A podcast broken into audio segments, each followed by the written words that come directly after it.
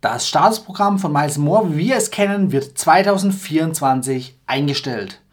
Wie es weitergeht und wer die Gewinner und Verlierer sind, das klären wir nach dem Intro. Hallo Urlauber und willkommen zurück zu einer neuen Episode vom Travel Insider Podcast. In diesem Podcast geht es um das Thema Premiumreisen und wie auch du die komfortable Welt des Reisens erleben kannst. Mein Name ist Dominik und super, dass du heute wieder am Start bist. Nall dich an und die Reise kann starten. Seit nun mehr als einem Jahr ist bekannt, dass Miles Moore das Statussystem verändern möchte. Es soll einfacher und transparenter gestaltet werden. Dabei wird nicht selbst das Vielfliegerprogramm geändert, sondern wirklich nur die Tatsache der Statuserreichung. Das System der Prämienmeilen hingegen bleibt unverändert, also keine Sorge, eure Prämienmeilen könnt ihr wie gewohnt sammeln und einlösen. Ja, was ab 1. Januar 2024 auf dich zukommt, wollen wir in der heutigen Folge nach und nach klären. Der erste Punkt ist, wenn du einen Status bisher erreicht hast, war er zwei Jahre gültig. Plus im darauffolgenden Jahr ist er im Februar oder Ende Februar ausgelaufen. Also knapp über zwei Jahre war der Status also gültig. Und das Ganze wird jetzt um ein Jahr verkürzt. Also der Status ist nur noch ein Jahr lang gültig. Du musst im Gegenzug also jedes Jahr deinen Status erneuern, sofern du ihn behalten möchtest. Die zweite große Änderung ist die Tatsache, dass Statusmeilen entfallen. Naja, entfallen tun sie nicht ganz. Sie werden umbenannt oder umtransferiert in sogenannte Points. Also Statusmeilen werden durch Points ersetzt. Dabei gibt es nochmal die Abstufung zwischen den normalen Points und den Qualifying Points. Die Qualifying Points behältst du oder erhältst du bei Flügen mit Flugzeugen und Airlines der Lufthansa-Gruppe und voll integrierten Partnern. Die Points hingegen erhältst du bei allen restlichen Starlines-Flügen. Darüber hinaus gibt es auch noch die Qualifying Points. Das sind natürlich die vorherigen Statusmeilen der Lufthansa-Gruppe und voll integrierten Partner. Also sprich jetzt die Qualifying Points, aber werden Hon Qualifying Points oder Hon Circle Qualifying Points, nee, Hon Circle Qualifying, nee, Hon Circle Points genannt. Und die erhältst du eben bei Flügen mit der Business Class oder First Class bei Lufthansa-Gruppe und voll integrierten Partnern. Und wie der Name schon sagt, benötigst du diese Hon Circle Points, um den Hon Circle Status zu erfliegen. Ja, ansonsten bleiben die drei Statuslevel, nämlich der Frequent Traveler, der Senator Status und der Hon Circle Status erhalten. Nur die Qualifikationsanforderungen ändern sich entsprechend. Das Besondere ab 2024 wird sein, dass du die Hälfte der Flüge für das Erreichen eines Statuslevels von Miles More auch mit Lufthansa-Gruppen oder voll integrierten Partnern Flügen absolviert haben musst. Am Beispiel vom FDL sind das 650 Points, die du erfliegen musst und davon eben 50%, also 325 Qualifying Points, also die Hälfte muss eben mit der LH-Gruppe erflogen werden, beziehungsweise den voll integrierten Partnern. Bisher waren das 35.000 Statusmeilen, die du erfliegen musstest, oder alternativ 30 Flugsegmente. Und nach der neuen Rechnung sind es eben jetzt 33 Flugsegmente, die du absolvieren musst. Aber wie die Rechnung nachher genau aussieht, schauen wir uns im Anschluss an. Für den Senatorstatus musst du zukünftig 2000 Points erfliegen. Davon 50%, also 1000 Qualifying Points. Bisher waren es 100.000 Statusmeilen. Schauen wir uns noch den höchsten Status bei Miles More an. Das ist der Hon Circle Status und dafür benötigst du 6000 Hon Circle Points. Und die müssen mit der Lufthansa Gruppe oder voll integrierten Partnern und gleichzeitig der Business oder First Class absolviert werden. Nur das zählt. Bisher waren es 600.000 Statusmeilen bzw. 600.000 Hon Circle Meilen innerhalb von zwei Kalenderjahren. Also runtergerechnet 300.000 Meilen innerhalb von einem Kalenderjahr. Ja, mit den Qualifying Points soll also erzielt werden, dass die Menschen oder die Vielflieger oder zukünftigen Vielflieger, also meist More-Mitglieder, mehr mit der Lufthansa-Gruppe unterwegs sind. Im konkreten Fall also 50 Prozent musst du mindestens mit der Lufthansa-Gruppe unterwegs sein, damit du überhaupt einen Lufthansa Miles More Status erreichen kannst. Der Rest kann mit anderen Airlines der Starlines aufgefüllt werden oder natürlich auch vollumfänglich mit der Lufthansa-Gruppe. Ja, jetzt haben wir natürlich viel über die Points, Qualifying Points und Hon Circle Points gehört, aber wie sammeln wir jetzt konkret diese Punkte zukünftig? Ganz einfach. Zukünftig zählt nur noch die Reiseklasse und nicht mehr die Buchungsklasse.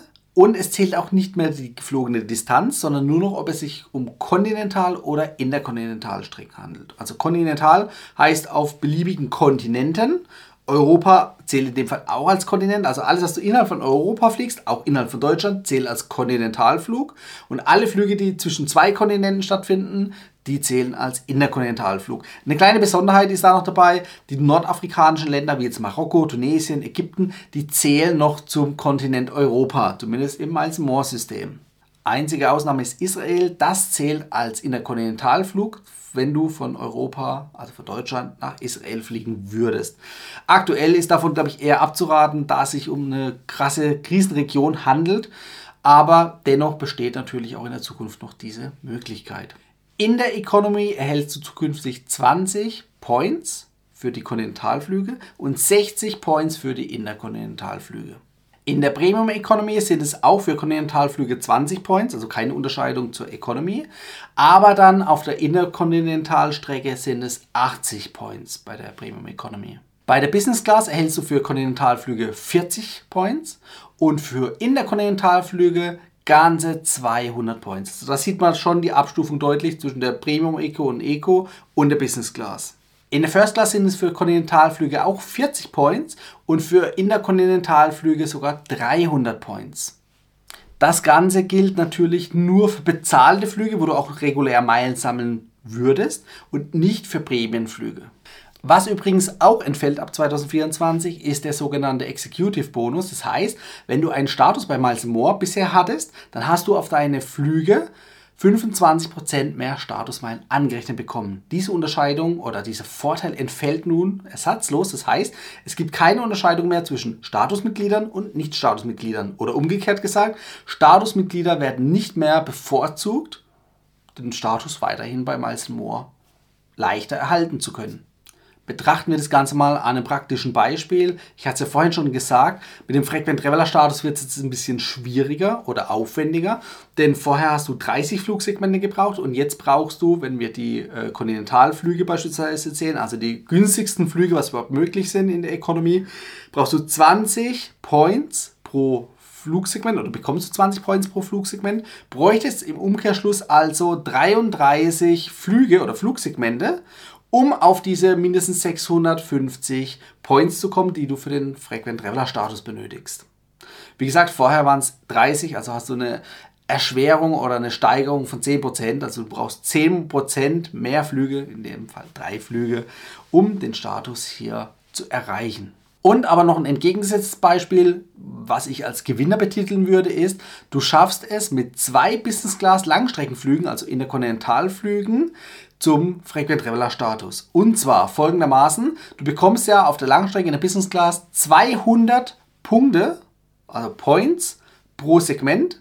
Ja, bei einem Returnflug, also Hin- und Rückflug, hast du dann zwei Segmente, also schon mal 400 Points. Und wenn du das Ganze zweimal absolvierst, also zwei Langstreckenflüge, zwei Langstrecken Hin- und Rückflüge jeweils hast, dann hast du 800 Points und 650 würdest du nur brauchen, also hast du damit den Frequent Traveler Status.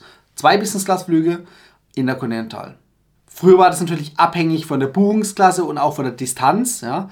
Aber man kann so grob sagen, du bist deutlich unter 30.000 Statusmeilen gelandet, wenn du in der Business Class auf zwei Hin- und Rückflügen durch die Welt gechattet bist. Das heißt, du hattest da nicht mal den Frequent Traveler Status inne. Ja, und wo es Gewinner gibt, gibt es natürlich auch Verlierer. Und weil das System dann doch nicht ganz so transparent ist, wie Lufthansa oder Miles Morris gerne hier bewirbt, Schauen wir uns das mal noch an weiteren Praxisbeispielen an, die wir aber in einer separaten Folge uns näher betrachten, weil es einfach den Umfang jetzt hier sprengen würde. Ja, und was sich auch noch abschließend sagen lässt, auch eine kleine Verbesserung, zumindest offiziell jetzt genannt. Es gibt den Status auf Lebenszeit und zwar für den Frequent Traveler Status und für den Senator Status, nicht aber für den Hon-Circle Status. Das Ganze gab es inoffiziell auch schon beim Senatorstatus, eben nicht offiziell, sondern inoffiziell. Da hast du mindestens zehn Jahre am Stück den Senatorstatus erflogen haben müssen oder halten müssen, um in den Genuss zu kommen, aber erst ab der Altersgrenze von 65 Jahren. Ja, jetzt gibt es den Status auch noch ganz offiziell auf Lebenszeit. Den Frequent Traveler Status kriegst du für 30.000 Qualifying Points und den Senator Status für 40.000 Qualifying Points. Ich hätte mir da jetzt eher eine größere Abstufung zwischen den zwei Statusleveln erwartet, aber sei es drum, wir wollen uns dann nicht beschweren, dass es den Status jetzt zumindest offiziell auf Lebenszeit gibt. Jetzt habe ich dir das so aufgezeigt, was die Vor- und Nachteile des neuen Statussystems sind, das 2024 auf uns zukommen wird bei Miles Moore. Deshalb meine Frage an dich, was denkst du darüber? Vergleiche mal dein bisheriges Flugverhalten wie du vielleicht keinen Status erreichen konntest oder wie du einen Status sehr leicht erreichen konntest bisher bei Miles More und wie es jetzt mit dem neuen System sein wird. Vergleich mal für dich und schau mal, ob es für dich jetzt einfacher oder schwieriger wird und kommentier unten unter dem Video beziehungsweise wenn du den Podcast hörst, schreib mich gerne auf Social Media an und lass uns in den Austausch treten. Das würde mich auf jeden Fall interessieren, hier eure Beispiele einzusammeln. Ich würde nämlich wirklich eine separate Folge zu diesen konkreten Beispielen machen, um aufzuzeigen, welche Kategorie zukünftig er als Gewinner hervorgeht, also Vorteile aus dem neuen Chartersystem ziehen wird, oder welche, welcher Bereich an Vielfliegern er ja, ins Leere schauen wird, weil der Status dann vielleicht doch schwieriger zu erreichen ist.